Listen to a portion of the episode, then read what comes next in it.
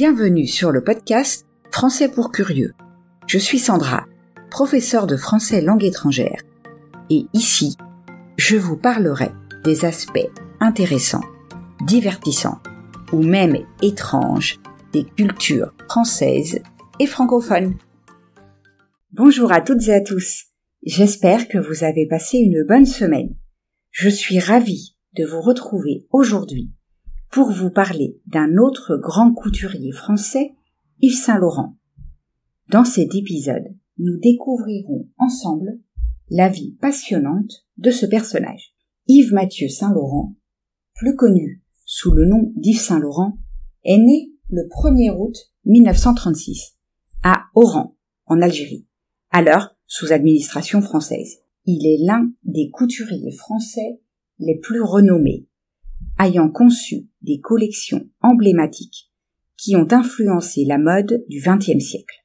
Comme d'habitude, un peu de vocabulaire utile pour mieux comprendre ce que vous allez écouter aujourd'hui. Englobant, c'est un adjectif qui comprend dans son ensemble. Être propulsé à la tête de, se retrouver à diriger. Moderniser, rendre plus à la mode, plus en vogue un succès fulgurant, un succès très rapide. Consolider, c'est rendre plus solide. Se retirer dans un lieu. S'isoler, se fixer quelque part pour y vivre à l'écart. Entrons maintenant dans le vif du sujet.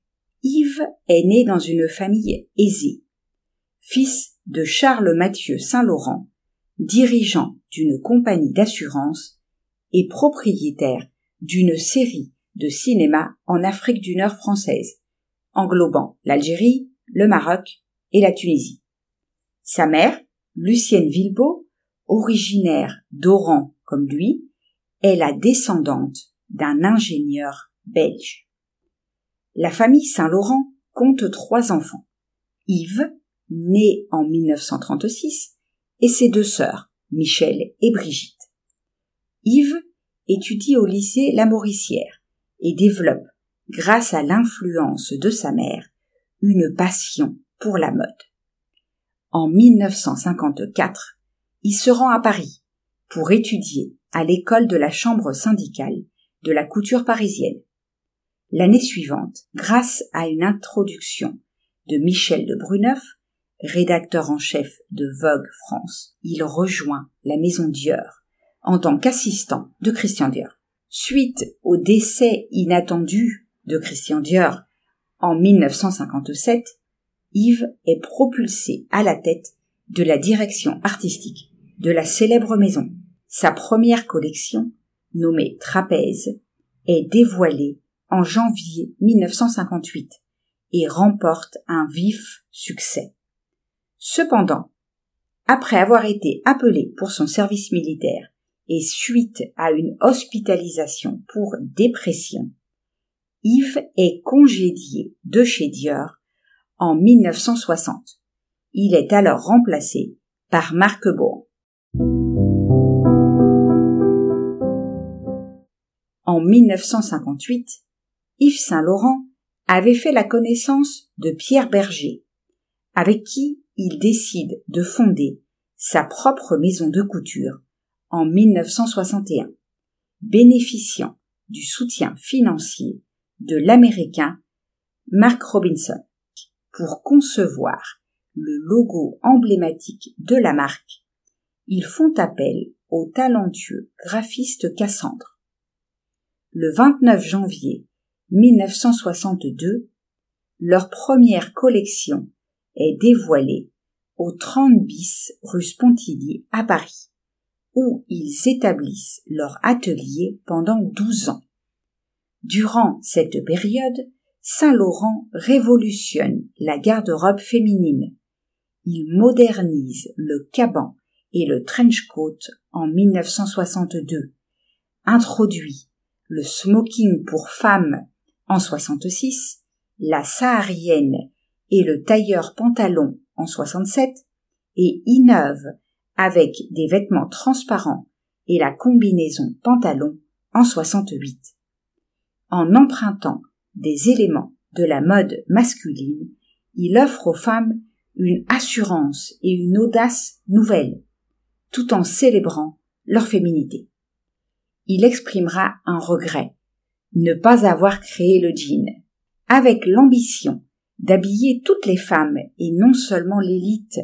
Saint-Laurent ouvre en 66 à Paris la boutique Saint-Laurent Rive Gauche, première enseigne de prêt-à-porter, a porté le nom d'un grand couturier. Les collections, spécialement conçues pour le prêt-à-porter, sont produites par un fabricant externe. Le succès est fulgurant, avec l'ouverture de boutiques en France, à New York en 68 et à Londres en 69, où est également inaugurée la première boutique pour hommes. Depuis la fin des années 1950, Saint-Laurent se distingue aussi dans le monde du spectacle, créant des costumes pour le théâtre, le ballet et le cinéma. Il collabore avec des figures telles que Roland Petit, Claude Régis, Jean-Louis Barrault, et des réalisateurs comme Louis Buniel ou François Truffaut.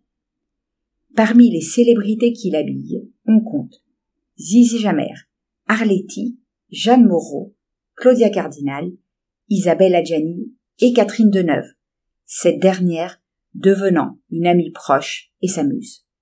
En 1974, Yves Saint-Laurent et son partenaire Pierre Berger déménagent leur maison de couture au 5 avenue Marceau à Paris.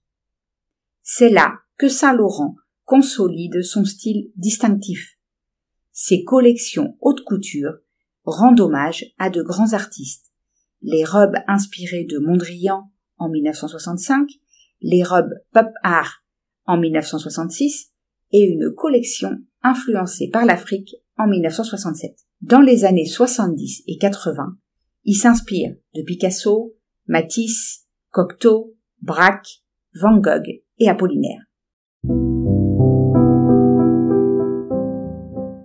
Chaque 1er décembre et 1er juin, Saint-Laurent se retire à Marrakech pour concevoir sa collection haute couture pendant une quinzaine de jours. Depuis sa première visite en 1966, le Maroc a profondément influencé son travail, notamment sa palette de couleurs. Ses voyages imaginaires à travers le Japon, l'Inde, la Russie, la Chine et l'Espagne ont également nourri son inspiration. En 1983, sous l'égide de Diana Vreeland, le Metropolitan Museum of New York lui dédie une rétrospective faisant de lui le premier créateur vivant à être honoré de la sorte. D'autres expositions majeures suivent à travers le monde, notamment à Pékin, Moscou, Sydney, Tokyo et Paris. En 1990, il crée une collection hommage célébrant des icônes telles que Marilyn Monroe, Catherine Deneuve et Marcel Proust. En 1998, lors de la Coupe du monde de football qui a lieu en France, Saint-Laurent organise un défilé spectaculaire avec 300 mannequins au Stade de France partageant ainsi son art avec des millions de téléspectateurs. Le 7 janvier 2002, il annonce sa retraite lors d'une conférence de presse. Quelques semaines plus tard, au centre Pompidou, un défilé rétrospectif met en lumière ses 40 années de génie créatif, incluant sa dernière collection printemps-été 2002.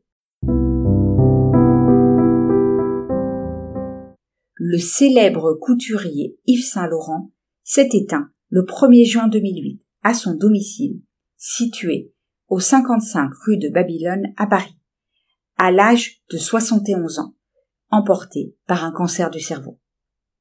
Ses funérailles, tenues à l'église Saint-Roch, ont rassemblé un grand nombre de personnalités du monde de la mode, des médias, de la politique et des affaires. Pierre Berger son compagnon de longue date et partenaire professionnel, a prononcé un discours émouvant en hommage à sa vie et à son œuvre.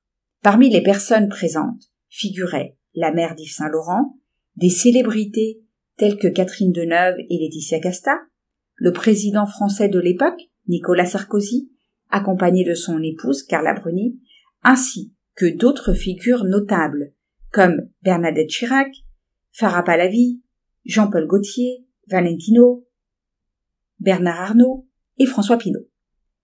La présence de ces personnalités témoigne de l'impact et de l'influence de Saint-Laurent dans divers domaines.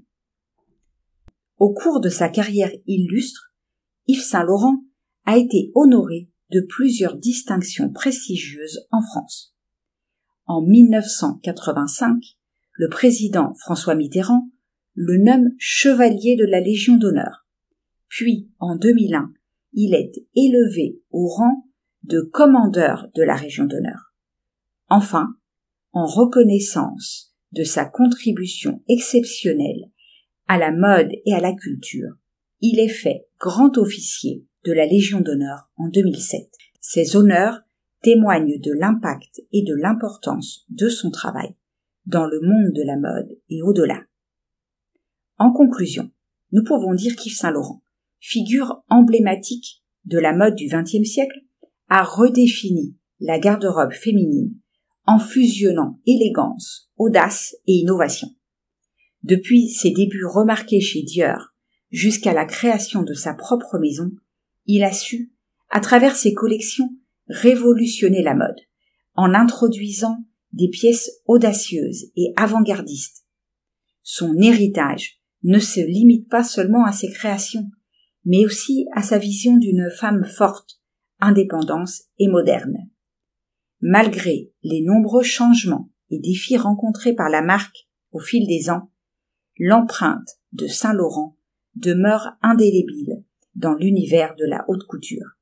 Sa vie, marquée par la passion, l'art et la détermination, continue d'inspirer les générations actuelles et futures de créateurs.